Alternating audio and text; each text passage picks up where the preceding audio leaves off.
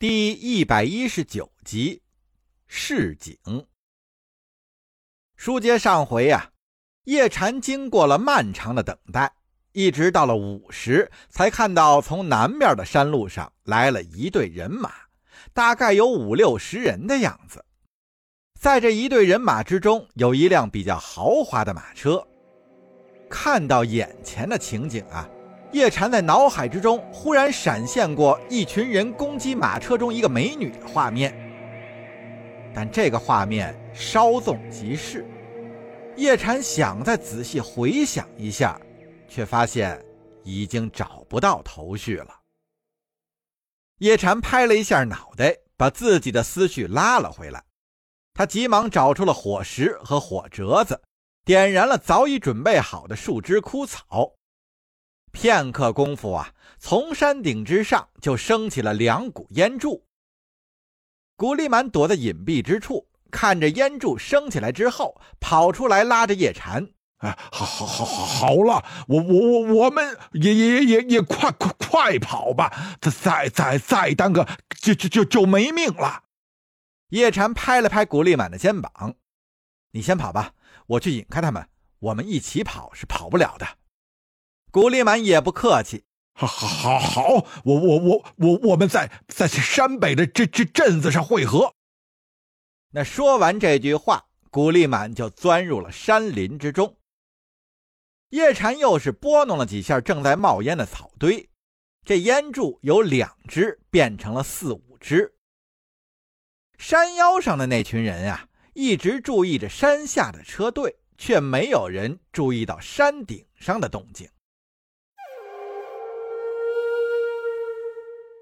行进中的车队正是耶律婉清和墨渊等人，他们已经和王继忠、耶律隆庆取得了联系。王继忠他们从另一条路过来，双方商定在啫喱山北会合。王继忠他们此时也是刚刚抵达啫喱山的北路。王继忠看到此山山势险要，道路狭窄，易与山贼隐藏和攻击，他担心耶律婉清的安危。就和耶律隆庆商量，派出小队轻骑前往山南接应一下耶律婉清。耶律隆庆也有这方面的担忧，立刻点齐人马，准备亲自带队前往接应。他们刚点齐人马，就看见山顶上升起的烟柱。在场的都是征战多年的老兵了，自然都知道这意味着什么。耶律隆庆喝道。剩下的人都听候王大人差遣，我先去接应公主了。说完，飞身上马，带着刚刚点齐的三百轻骑飞奔而去。萧达贵带队走在崎岖不平的道路上，酷夏正午的阳光把他晒得头昏脑胀。看着眼前的大山，他觉得今天应该翻不过去了。他放慢马速。待耶律婉清的车子过来以后，对靠在车窗处透气的耶律婉清道：“公主，今日看来难以翻过此山了，不如歇息一下，明天一早再走吧。”耶律婉清看了一眼啫喱山，好吧，山路难行，我们到山脚下找个阴凉的地方歇息一下吧。咦，怎么山顶上好像有烟？萧达贵转脸一看，山顶上有两只烟柱缓缓升起，他的头脑立刻清醒了，连忙让车队停下来，指挥护卫们做好了防御的准备。墨渊发觉情况有异，就也伸出头来查看，待看到山顶上的浓烟，说道：“这是有人在山顶上封烟示警。”耶律婉清点点头道：“是的。”只是不知是谁，不知道是不是隆庆王爷的人。耶律婉清摇头道：“要是他的人来了，不会在山顶上，应该在山脚这儿接应我们才对。”我先派两个人去探查一下，公主小心。墨渊看着山顶上的烟柱由两条变成了五条，心中一阵狂跳。在契丹草原的深处，能以宋军烟雨示警的人。极有可能就是夜禅。他按耐住心中的喜悦之情，对耶律婉清道：“公主，山顶上的人好像是我们宋人，何以见得？”墨渊有些激动的说道：“你看这烽烟由两道变成了五道，这是我们定州守军用的报警方式。它代表的意思就是有一百左右的敌人，距离五里左右。定州守军，这里怎么会有宋军？哦，你是说可能是叶禅？”墨渊激动的点点头道：“我想可能是他。”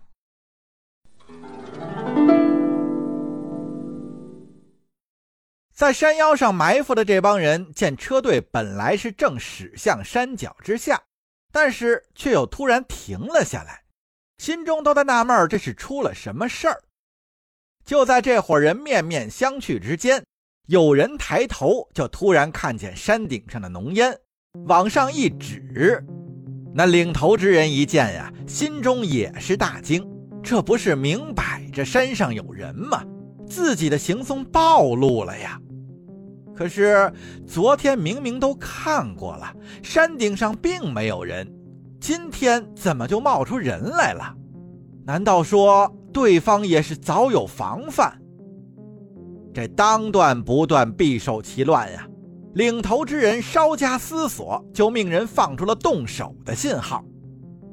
这信号一出，山腰上的一群人分成了两帮。一帮爬上山顶搜索，想要找出隐藏之人，随后杀掉；另外一帮啊，立刻下山，想要将所有的人斩尽杀绝。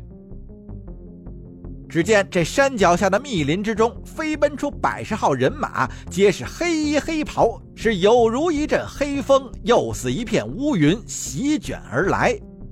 这帮人原本就是备了两队人马，本来是想呢。一队在山腰准备石块，从高处袭击公主的车队；另一队藏于山脚密林之中，用于斩杀在石块袭击下逃脱的护卫。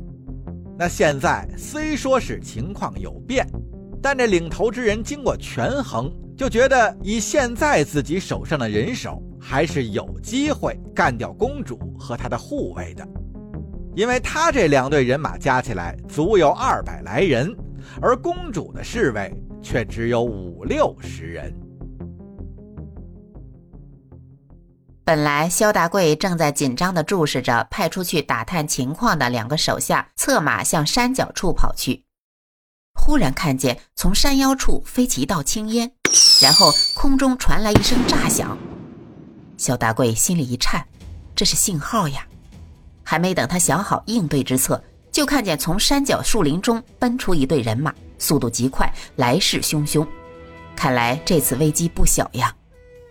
被派出去的两人一看情形不对，立马拨转马头向回飞奔。萧达贵对耶律婉清道：“公主，快走！”